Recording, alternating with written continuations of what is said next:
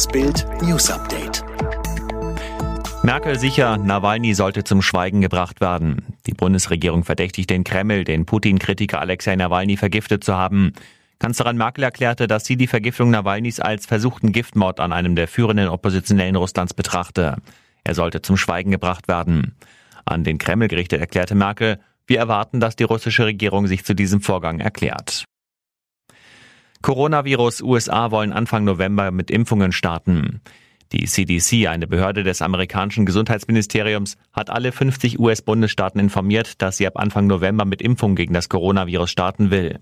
Alle Bundesstaaten sollen sich demnach auf die Verteilung eines Corona-Impfstoffs an Mitarbeiter des Gesundheitswesens und andere Hochrisikogruppen vorbereiten, berichtet die New York Times. Die Dokumente wurden vergangene Woche verschickt. Quarantäneverkürzung. Was ist dran an Drostens Fünf-Tage-Regel? Virologe Professor Christian Drosten hat in seinem ersten NDR-Coronavirus-Update nach der Sommerpause empfohlen, die Quarantänezeit auf fünf Tage zu verkürzen. Er gehe damit bis an die Schmerzgrenze der Epidemiologie. Bisher hatten Experten eine Quarantänezeit von 14 Tagen empfohlen. Drosten erklärte nun, dass diese fünf Tage ab Symptombeginn zählen.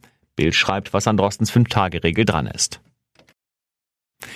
Hannemarie Wirz, Milliardärswitwe, verbrennt in Unfallauto. Der dramatische Geisterfahrercrash vom 22. August auf der A3 hat ein prominentes Opfer gefordert.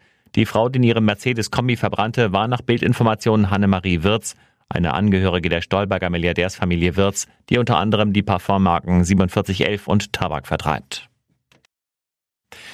Liverpool oder Man United, der Kampf um Thiago. Neben Liverpool mit Trainer Jürgen Klopp buhlt jetzt auch ein zweiter Premier League Club um Thiago, Manchester United. Wie Bild berichtet, hat der Verein bereits den Berater des Spaniers kontaktiert.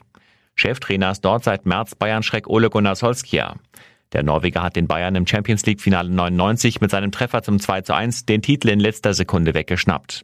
Die Frage, die sich Thiago nun stellen muss, welcher Club passt besser, die Reds oder Man United?